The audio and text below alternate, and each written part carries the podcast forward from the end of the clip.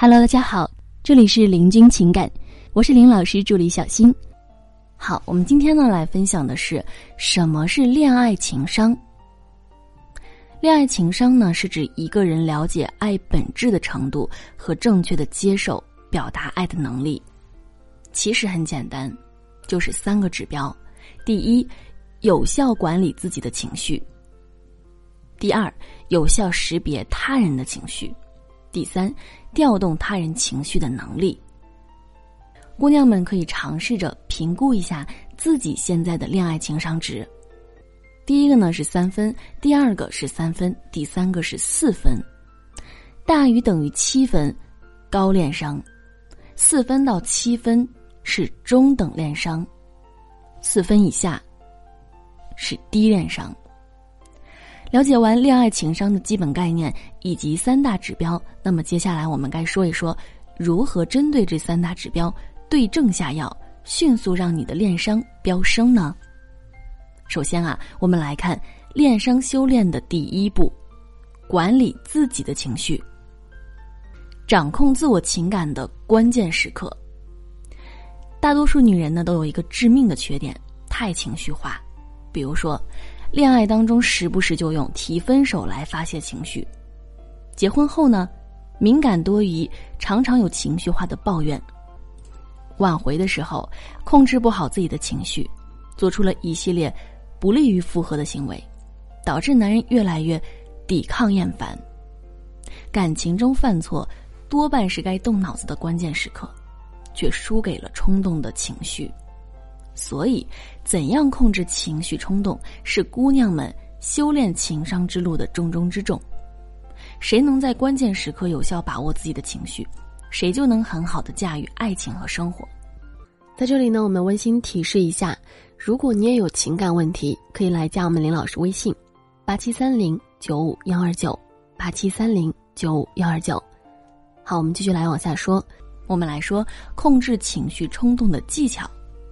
第一，延迟满足法。所谓延迟满足呢，是说为了长远的更大的利益而自愿延缓或者放弃目前的较小的满足。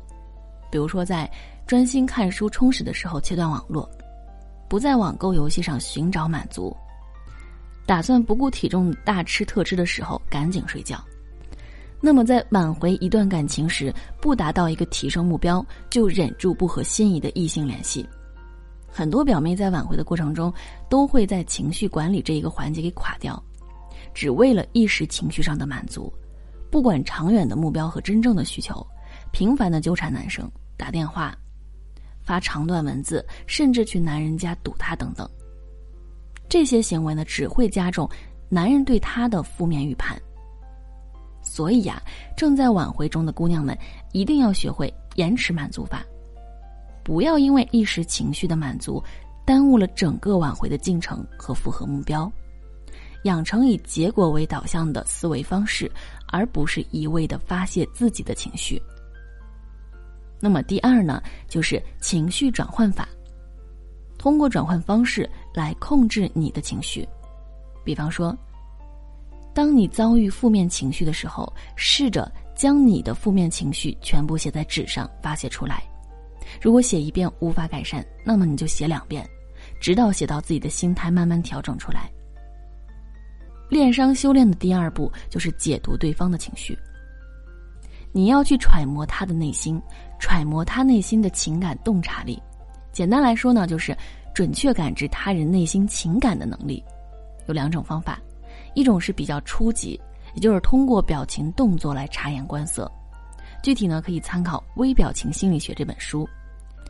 那么比较高阶的呢，是掌握同理心，这个呢又叫做感情移入和共情，是说设身处地的对他人的情绪和情感的觉知与理解，提高自己的情感洞察力，体会他人的情绪、想法和真实需求。具体应该怎么做呢？首先，能够正确识别对方的情绪。之前呢，有一个学员跟男朋友吵架，冷战两天了，男人先服软了，开始找借口说自己的牙具落在这个女学员的家里了，看什么时候方便来取一下。那么其实他这样说呢，就是给自己一个台阶下，牙具这些小东西完全可以再买一套啊，很容易呀，对吧？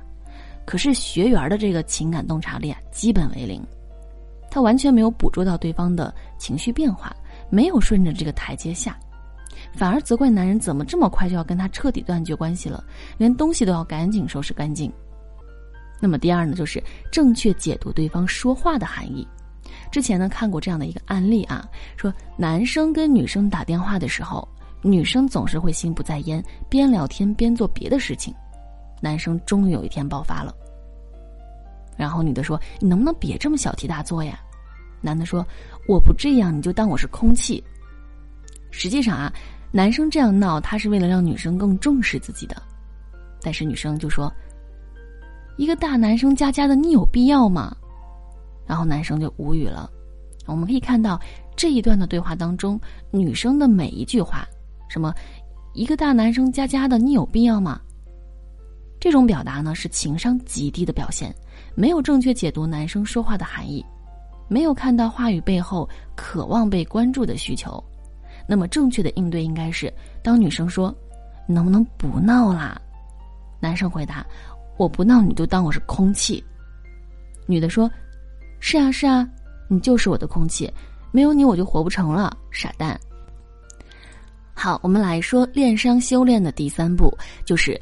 影响调动对方的情绪，驾驭男人心的情感经营力，分为两个重点。首先呢，就是要让对方感受到愉悦和舒适，然后呢，有调动他人情绪的能力。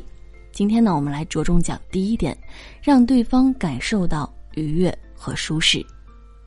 技巧是学会五种爱的语言表达。第一呢，就是肯定的言辞。肯定的言辞能够在最大程度上激发出他们的自信和能量。比方说，你可以把对方的优点来列出来，越多越好。这样呢，你在夸奖对方的时候就不会用词贫乏，夸奖呢也可以变得更加具体真实了。第二就是定一个小目标，比方说连续一周、连续二十一天，每天对另一半说不同的赞赏的肯定的话。第三呢？就是偶尔尝试着写一封小情书给他。那么第二大点就是精心时刻，也就是说给予对方全部的注意力，让对方感觉到自己是被重视的、被关注的，是在自己的生活里专门腾出一个空间留给对方。活动是次要的，重要的是花时间锁住对方的情感。那么，比如说，你可以定期的进行一次只有两个人的沟通和聊天，让对方列一张单子，写上他跟你一起做的三种活动，在接下来的三个月，每个月做一种。第三，想一想他非常喜欢而你却很少过问的活动，比方说看球赛啦，或者是一起玩游戏等，然后告诉对方，接下来的这个月里，你希望和他一起参与一次。那么第三就是接受礼物，礼物是爱的视觉象征，它是可以买来的，也可以是自己用心来做的。其实礼物呢是一件提醒对方我还爱着你的东西，它是能够让我们看得到爱的，对吧？这也是最容易学习的爱的语言之一。那么你可以这样来做：第一，投其所好，了解他的爱好和需求，送他喜欢的礼物。第二呢，就是自己动手 DIY 的礼物，最好能代表心意，达到情感升华的目的。第三，贴身或生活中常用的礼物，这样呢，它可以常常放在手心，然后想起你。第四，当对方需要你的时候，你也可以把自己当成礼物，在他身边耐心的陪伴他。好，那么第四呢，就是服务的行动。是说对方想要你做的事，借为他做一些事情来表达爱意。如果你平时很少做饭，为他用心的做了一次饭；平时很懒的，你为他洗了一次衣服，帮助他完成了一件事情等等。第五，身体的接触，身体接触呢是表达爱最有效的途径，也是最有力的工具。身体的接触不只有性，还包括拥抱、牵手、亲吻等等。比如说，在对方情绪低落的时候，你的一个拥抱或者温柔的亲吻，远远胜过千言万语的。比方说，你可以在对方做饭或者看电视的时候，从后面轻轻的抱住他，持续几分钟，直到他不要你这样为止。再或者在浴缸里放好温水，加上玫瑰花瓣，然后对另一半说：“想不想一起来？”